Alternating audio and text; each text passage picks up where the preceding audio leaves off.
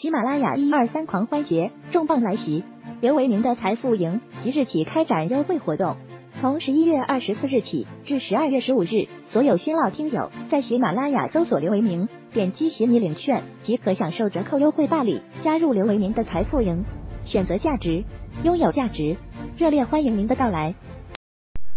大家下午好啊！二零二一年十二月九日十六点零九分啊，今天的这个国内股市啊，无论是指数、行业板块还是个股呢，普遍都是上涨。那么这里面的跷跷板效应还是相当明显啊。这个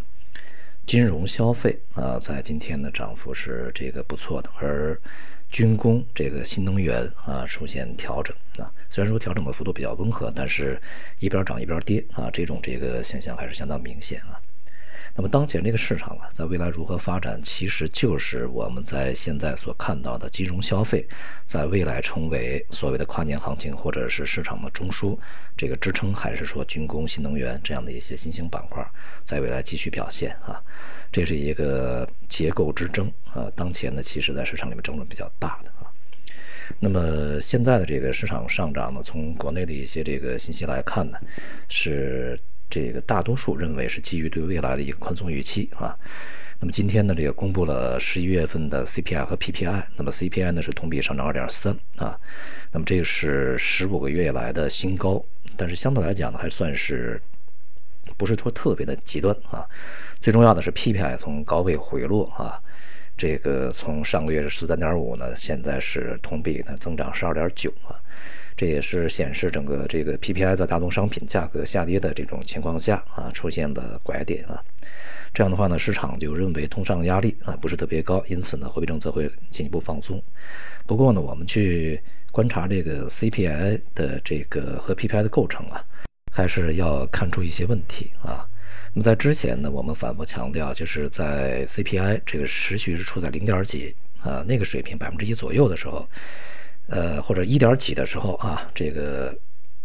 大家都认为呢，CPI 是非常温和的，甚至有通缩的这种这个压力啊。但是我们强调一点，就是虽然说这个 CPI 的同比增幅不大，但是内部结构呢却出现了非常明显的一个转变啊。前期 CPI 表现不振，主要是由于食品下跌，但是非食品价格它是持续上涨的啊。那么在十一月份的这个 CPI 构成里面的非食品价格继续是同比上涨百分之二点五。而食品价格呢，在前面是持续下跌的，尤其是猪肉啊、蔬菜这些啊，猪肉领，呃，引领，它是一个负增长。但是呢，这个十一月份也也开始这个出现正增长啊，就是食品价格同比上涨百分之一点六，尤其是猪肉价格这个触底回升，对于食品价格贡献比较大。这样的话呢，其实非食品和食品呢都开始转为正。那么因此呢，对于未来啊，这个。呃，P CPI 的一个这个未来的持持续的上涨，其实还是要去提高警惕的啊。那么现在呢，这个核心 CPI 啊是同比增长百分之点二，较前月呢有所这个回落，但是整体来讲，核心 CPI 是一个趋势性的上行啊，这一点是对这个 CPI 是要加以关注的啊。那么另外呢，就是 PPI 从高位回落以后呢，在上个月，这个大宗商品价格，煤炭、钢铁啊、有色化工、石油，其实都是出现了比较大幅度的一个下跌啊。在这样的一个情况下呢，这个 PPI 仍然是两位数以上啊。那么未来呢，PPI 这个见到拐点持续下行的概率呢是越来越大，因为这个从去年呢，呃十二月以后啊，到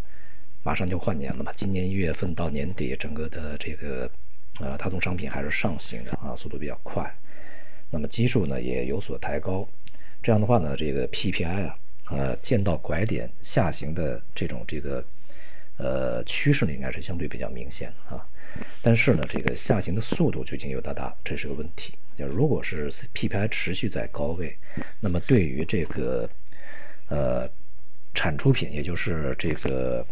生产资料之类的，比如说煤、煤炭啊、钢铁这些下降呢是比较明显，但是非生产资料的一些这个出厂价格，它究竟能不能大幅度的下跌，是其实是去这个非常啊，这个对下游的中下游的消费品它的这个影响更大一些啊。由于这个 PPI 呢，它向中下游传递有一个滞后效应，那么在接下来时间里面，如果说大宗商品的回落的速度以及其他啊这个非资源类。非生产资料类的这之类的这些这个价格的这个回落速度比较慢的话，其实 PPI 的这个高避孕性恐怕还会持续一段时间。这也是对于未来货币政策，呃进行宽松的一个制约啊。当前的货币政策再从紧的可能性不大，但是是否能够走向一个全面宽松，再去放的多么松，我想呢这也是存在一个比较大的问题的哈。那么当前这个市场上涨呢，一方面当然有这个市场心态缓解的这种。呃，因素在里面，但是另外一方面，其实也是与外围的市场，它是相关性比较强。因为昨天呢，美美股啊再度上行，那么因此呢，A 股呢也是这个的这个再度上行啊，就跟随上行，这也是相关性比较强。那么这里面呢，这个新冠的新的病毒变异啊，可能会受到抑制，影响不会那么大。其实对市场的贡献比较大，尤其是相关的美国一些药厂啊，这个制药公司，呃，说呀，现在有一些药啊，对于这个新的这个变异病毒啊，它的疗效不错，并且呢，如果接种第三针这个疫苗的话，会中和整个新的这个变异病毒的一个影响。这样的话，也使得整个市场的心态啊变得相对平稳。人家大家都认为啊，这个未来呢，这个疫情影响可能不会太大。因此呢，我们看呢，今天其实在这个盘中啊，旅游啊这些板块，这个休闲服务这些板块涨幅是比较大的啊，最大的。那么因此呢，也是受到这样的一个呃消息的影响。当然还有一些教育板块啊也表现不错，呃有一些牌照可以拿得到啊。但是啊，这个教育这个板块呢，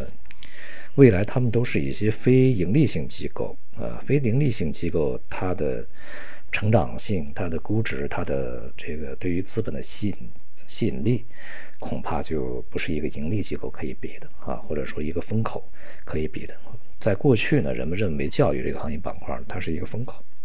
啊，这个现在看起来呢，这个在国家这个政策这个干预之下，你变成一个非盈利组织，那你的成长空间在哪里？这就是个问题啊。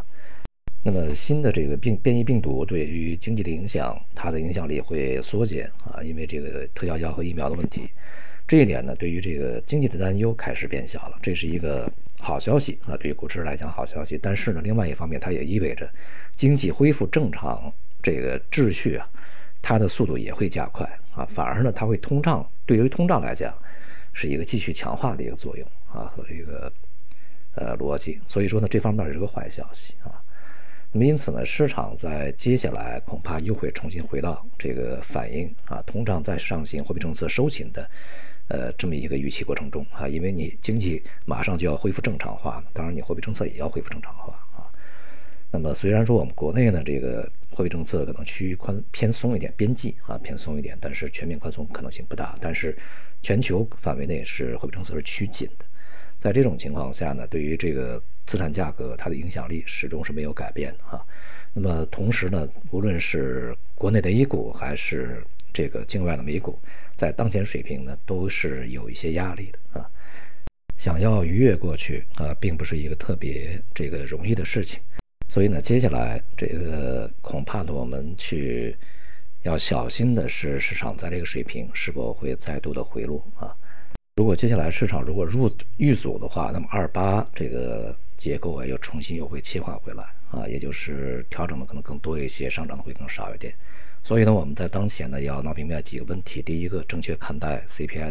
这个通胀它内部结构问题；第二个，要理解当前市场的一个这个消化的逻辑啊，转换问题；一个是经济、疫情和货币政策。啊；第三个呢是这个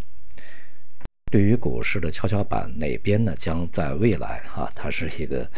处在这个跷跷板的上升里头，呃，要有一个这个。最终的选择啊，在这些板块里面选择出来一边啊，它不可能两边同时上升啊，那就不叫跷跷板啊。所以说它是一个结构行情啊，这点相当重要啊。好，今天就到这里，谢谢大家。